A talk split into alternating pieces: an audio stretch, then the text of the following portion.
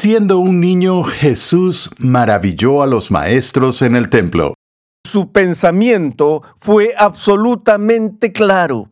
Su razonamiento no tenía igual. Y cuando era un niño de 12 años, él podía pensar con más profundidad, con más consistencia, con más agudeza que los teólogos más eruditos de su época.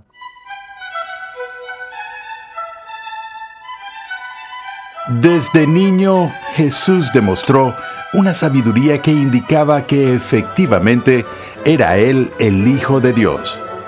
Gracias por escuchar Renovando tu Mente, mientras continuamos con el tercer episodio en esta edificante serie de enseñanza titulada ¿Qué hizo Jesús? En esta serie, R.C. Sproul nos muestra que la vida perfecta de Jesús es tan importante como su muerte y resurrección. En dos lecciones descubre lo que significa que Cristo sea el segundo Adán y lo que esto significa para los creyentes de hoy. Desde muy temprano en la vida de Jesús, casi todos los que lo rodearon se dieron cuenta de que Él no era un niño común y corriente. Pasemos de nuevo al aula de clases a escuchar al doctor R.C. Sproul mientras examina lo que un relato de los primeros años de Jesús nos enseña sobre su divinidad y su humanidad. Hoy continuamos con nuestro estudio de la obra de Cristo.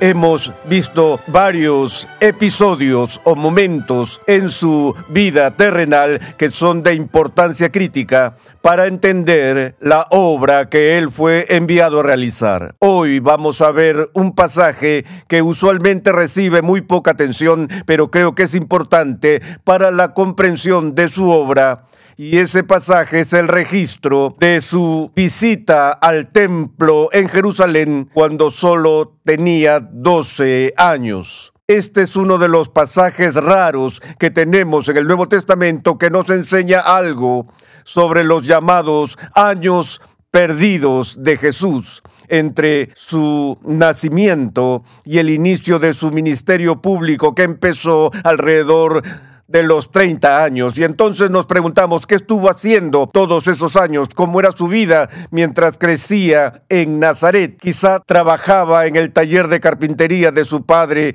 José. Lo único que sabemos entre su dedicación en el templo y su ministerio terrenal es esa visita al templo, excepto por el breve interludio de la huida de la familia a Egipto, ya que José había sido advertido en un sueño de no regresar a casa, sino más bien buscar protección de Herodes huyendo a Egipto. Y no fue hasta que Herodes murió que el ángel le dijo que era seguro regresar a Nazaret. Ahora, esos años perdidos son el tema de evangelios apócrifos, algo fantasioso y creativamente imaginativos, que fueron escritos en el siglo II y III por los herejes gnósticos, en un intento por demostrar que tenían la misma autoridad que los apóstoles, usaban los nombres de los apóstoles con el fin de falsificar sus documentos como el Evangelio de Pedro y el Evangelio de Tomás y otros. Por supuesto, estos libros fueron sin duda repudiados y rechazados por la iglesia primitiva por no tener origen apostólico ni tener autoridad canónica. Ha habido una ola de interés en ellos ahora desde la obra más vendida de Dan Brown sobre el Código da Vinci, donde gran parte de la especulación allí se extrajo de estos libros apócrifos. Cuentan historias fantasiosas de Jesús cuando era niño, por ejemplo, haciendo uso trivial de sus poderes sobrenaturales, como cuando estaba jugando a solas y estando solo, hizo la figura de un pájaro con la tierra y luego hizo su magia y el pájaro cobró vida y pudo jugar con el pájaro, o si tenía compañeros de juego que lo molestaban, él traía juicios del cielo contra ellos. Todas estas cosas son simplemente tan apócrifas y frívolas que ciertamente no son dignas de ser registros históricos de la vida de Jesús. En resumen, lo que se nos dice es que Jesús, cuando era niño, creció en conocimiento, en sabiduría, en estatura. Y vemos un breve vistazo de ese crecimiento en el registro del Evangelio de Lucas sobre la visita de Jesús al templo, lo cual leeré ahora. En el capítulo 2 del Evangelio de Lucas, empezando en el verso 41, leemos este relato. Los padres de Jesús acostumbraban ir a Jerusalén todos los años a la fiesta de la Pascua. Y cuando él cumplió doce años, subieron allá conforme a la costumbre de la fiesta. Al regresar ellos, después de haber pasado todos los días de la fiesta, el niño Jesús se quedó en Jerusalén, sin que lo supieran sus padres, y suponiendo que iba en la caravana, anduvieron camino de un día y comenzaron a buscar a Jesús entre los familiares y conocidos. Cuando no lo encontraron, volvieron y lo buscaron en Jerusalén. Después de tres días lo encontraron en el templo, sentado en medio de los maestros, escuchando y haciéndoles preguntas. Todos los que le oían estaban asombrados de su entendimiento y de sus respuestas. Cuando sus padres lo vieron, se quedaron maravillados y su madre le dijo, Hijo, ¿por qué nos has tratado de esta manera? Mira, tu padre y yo te hemos estado buscando llenos de angustia. Entonces él les dijo, ¿por qué me buscaban? ¿Acaso no sabían que me era necesario estar en la casa de mi padre? Pero ellos no entendieron las palabras que él les había dicho. Uno de los aspectos más fascinantes de este texto es que este episodio acentúa y enfatiza la respuesta de los teólogos de la época de Jesús a este niño de 12 años que aparece en el templo como un increíble niño prodigio, habiendo dominado tanto conocimiento de las escrituras y de la teología, que los estaba confundiendo tanto por las respuestas a las preguntas que escuchó, como por las preguntas que les estaba planteando a ellos. Lo primero que quiero ver aquí con respecto a este asunto tiene que ver con el conocimiento de Jesús, que era tan radicalmente diferente de todos los demás en el país. ¿Por qué? Cuando vemos nuestra doctrina del pecado, cuando vemos la enseñanza bíblica de la caída de la raza humana, nos damos cuenta de que en esa caída los efectos del pecado impregnan a todo el ser humano. No solo expone el cuerpo a dolencias físicas, a enfermedades, a la muerte, y a otros padecimientos, por lo que el cuerpo se debilita con severidad por la condición caída sino que la caída también tuvo un impacto importante en las mentes de los seres humanos. Y ese impacto lo llamamos en teología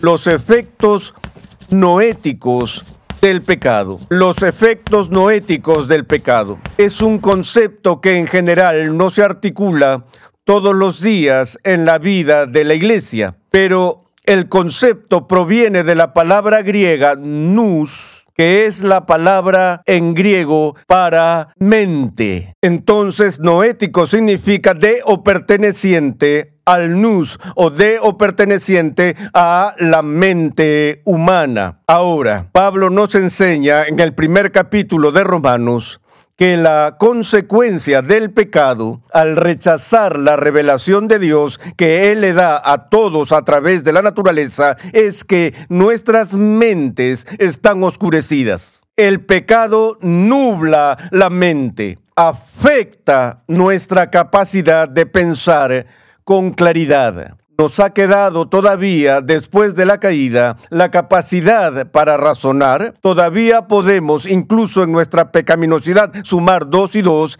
y llegar a la conclusión de que eso es cuatro. O todavía podemos lidiar con silogismos y otros problemas filosóficos.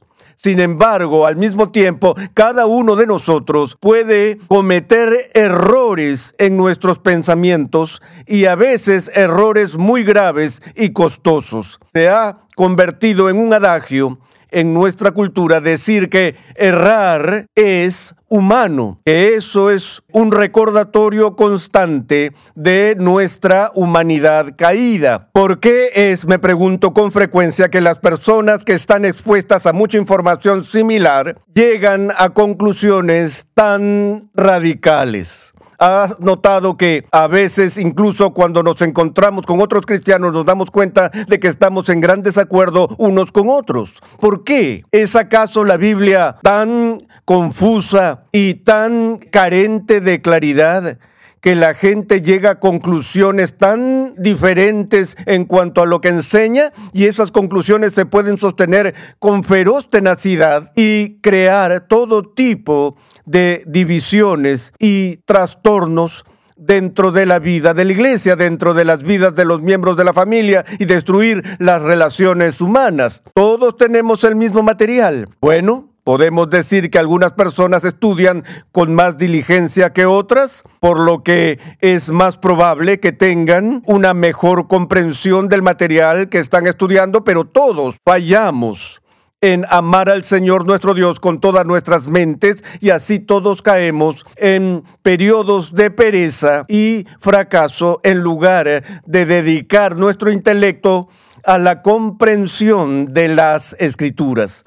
No solo eso, en nuestra condición pecaminosa llegamos al texto con ciertos prejuicios. Y la persona prejuiciada a menudo puede perder el bosque por ver los árboles porque su mente está en cautividad por ese prejuicio. Si fuiste criado en una tradición en particular y fuiste a una iglesia en particular y te enseñaron la doctrina de esa iglesia en particular, es posible que hayas recibido una enseñanza doctrinal que era incorrecta, pero la recibiste de personas en las que confiabas, tal vez de tus padres, tal vez de tu pastor, y esa es la forma en la que nos enseñaron a pensar. Y luego hablamos de los vínculos establecidos, donde tenemos cierto compromiso previo con la denominación en la que fuimos criados o con las opiniones de mis padres o mis profesores y es muy difícil cortar vínculos establecidos y estar abierto a la corrección a la luz de una mejor comprensión de lo que enseña la escritura. No solo eso, el acto mismo de pensar ha sido debilitado por el pecado. Solía enseñar un curso de lógica y asignaba tareas a mis estudiantes después de mostrarles los diversos tipos de falacias lógicas que estábamos tratando de evitar. Yo les decía, ok, ahora quiero que vengan mañana con un ejemplo de la comisión de cada una de estas falacias que acabamos de estudiar. Tal vez vimos 20 de ellas, falacias informales y decía, quiero que vengan con ejemplos de estas del periódico de mañana. Y no era difícil encontrar un ejemplo de cada una de esas falacias presentes en la última entrega de las noticias. De hecho, en nuestro libro de trabajo, cuando veíamos ejemplos de estas falacias, no las extraíamos del periodismo popular, sino que las extraíamos de las mentes más grandes de la historia del mundo. Veíamos un error lógico aparente en una declaración de Platón o de Descartes o de Emmanuel Kant o de David Hume o John Stuart Mill, porque todas las personas, incluso aquellos que son en extremo brillantes, todas pueden cometer errores lógicos. ¿Se imaginan a un ser humano funcionando mentalmente sin ninguno de los efectos no éticos del pecado?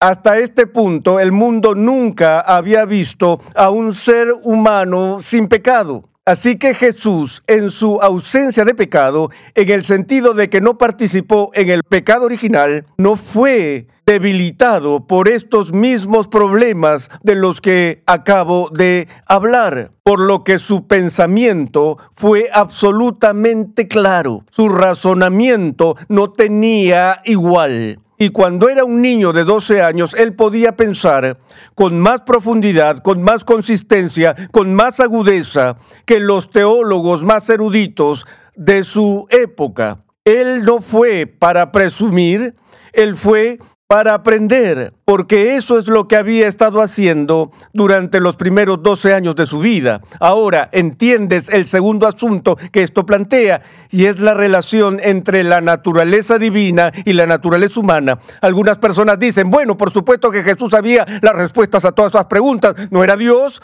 ¿Y Dios no es omnisciente? Sí, Él era Dios encarnado y sí, Dios es omnisciente, pero en su naturaleza humana a Jesús no se le dio un cerebro divino. Él no estaba dotado en su naturaleza humana con el atributo divino de la omnisciencia.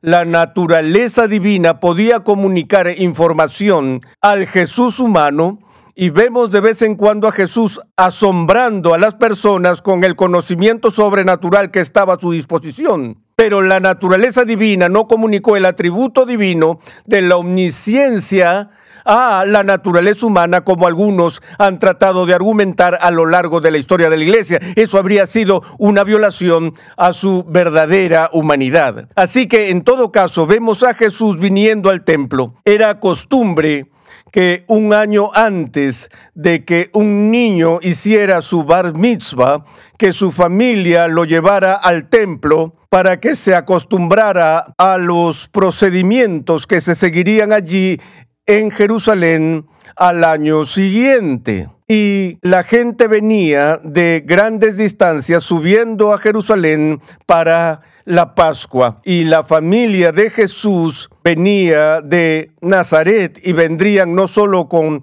la familia inmediata, sino también con primos y tías y tíos y otros conocidos de Nazaret que se juntaban en caravana y este era un lugar común en el que las personas de varios pueblos y ciudades se reunían para hacer el viaje. Entonces hacen el viaje, hacen su visita y salen y se van un día entero. Y María le dice a José, ¿dónde está Jesús? Y José le dice a María, no sé, pensé que tú lo estabas cuidando. Debe estar eh, con otro de los miembros de la familia en la caravana y por eso hicieron esa búsqueda entre sus amigos y parientes. Y para su sorpresa Jesús no se encontraba entre ellos. Y ya estaba desaparecido por más de un día. Y tienen que hacer el viaje de un día más para regresar a Jerusalén e ir por el mismo camino para ver si podían encontrarlo. A estas alturas ya puedes imaginar la ansiedad que sentían María y José preguntándose acerca de su inusual hijo y sobre dónde estaba. El registro nos dice que después de tres días lo encontraron en el templo en medio de los maestros y leemos todos los que le oían estaban asombrados de su entendimiento y de sus respuestas. Así que cuando lo vieron se sorprendieron y su madre le dijo, Hijo, ¿por qué nos has hecho esto? Aquí hay un punto que uno podría usar para argumentar en contra de la ausencia de pecado de Jesús. Después de todo, Él de verdad está preocupando a María y ella está preguntando, ¿por qué nos has hecho esto? Ella ve esto como una ofensa hacia ella, hacia su esposo y hacia toda la familia. Jesús dice, ¿por qué me buscaban? Ellos dijeron, ¿por qué hiciste esto? Y Jesús dijo, ¿qué pasa con ustedes? ¿Por qué me están buscando? Deberían saber dónde estaba. Deberían saber lo que estaba haciendo. No saben que debo ocuparme de los asuntos de mi padre, pero no entendieron la declaración que él les dijo. Entonces hay un problema de conocimiento aquí. María y José no sabían dónde él estaba o por qué estaba haciendo lo que estaba haciendo. Él sabía lo que estaba haciendo y tenía una comprensión clara de por qué lo estaba haciendo. Por eso, en cierto sentido, aquí Jesús, con suavidad, con cortesía, con amabilidad, está reprendiendo a su madre por no saber qué a la luz de toda la revelación que se le ha dado y en particular en el momento de su anunciación, que ella debería haberlo sabido. Ella había estado meditando y reflexionando sobre esto todos estos años, preguntándose realmente cuál es el destino de mi hijo, cuál es el significado del nacimiento virginal que tuve y el mensaje que me fue dado por el ángel Gabriel y luego por la profetisa Ana y también eh, de Simeón en el templo. ¿Quién es este niño? ¿Qué va a ser de él? ¿Qué hace? Y él dice, ¿no sabes que se supone que debo ocuparme en los asuntos de mi padre? Pueden imaginar a María diciendo, sí, y el negocio de tu padre es la carpintería, allá, allá en Nazaret, y allí es donde deberías haber estado, ayudando a tu papá. Pero Jesús está hablando de su Padre Celestial. Y esto también nos da una idea de su obra. Aquí, con tan solo 12 años, en su creciente percepción, en su creciente autoconciencia sobre cuál es su tarea en esta tierra, al menos él sabe esto, que tiene un trabajo por realizar para su Padre. Y ese trabajo tiene que ver de alguna manera con el templo y con todo lo que se está discutiendo allí en el templo. Ahora, como el Hijo de Dios encarnado, también entendemos que hay una especie de subordinación entre el Hijo y el Padre en la Trinidad. Hablamos de las distinciones en la economía de la Trinidad es decir, las distinciones que tienen que ver con la obra de Dios. Es el Padre quien envía al Hijo. Es el Hijo, como mencioné antes, quien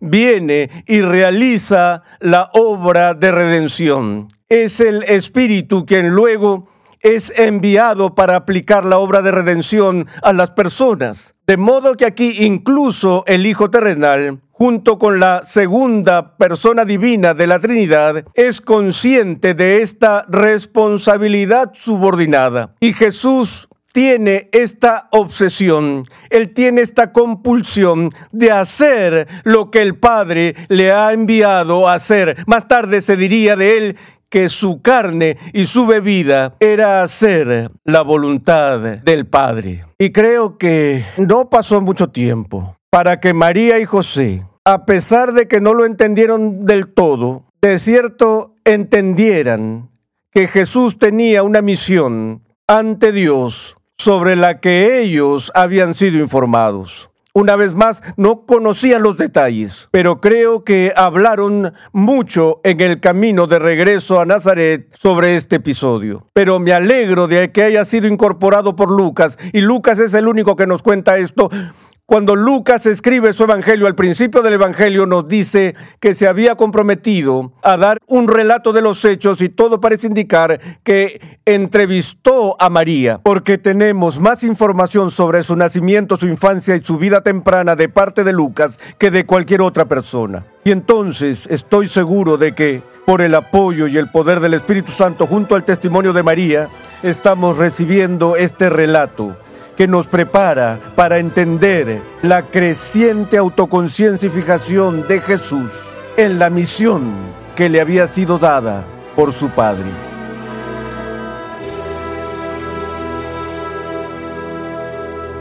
Esta historia nos muestra que incluso siendo un niño, con su perfecto ejemplo, Jesús nos estaba enseñando cómo debemos relacionarnos con nuestro Padre Celestial.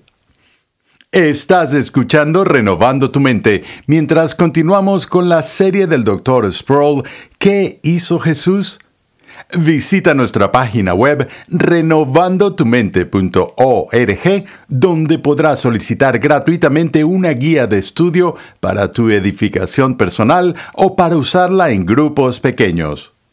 Conexión Ligonier ya está disponible. Conexión Ligonier permite a cristianos en crecimiento estudiar en línea gracias a una amplia biblioteca de cursos interactivos en video impartidos por el fundador de Ministerios Ligonier, el Dr. Arcis Sproul, y otros destacados pastores, teólogos y expositores cristianos. Cada curso contiene herramientas de estudio para ayudarte a aplicar lo que estás aprendiendo, incluyendo pruebas opcionales, preguntas de discusión, así como también la facilidad de visualizar tu avance en cada paso. Tienes la flexibilidad de tomar todos los cursos que quieras, cuando y donde quieras y al ritmo que más te convenga. Para más información, visita conexionligonier.com.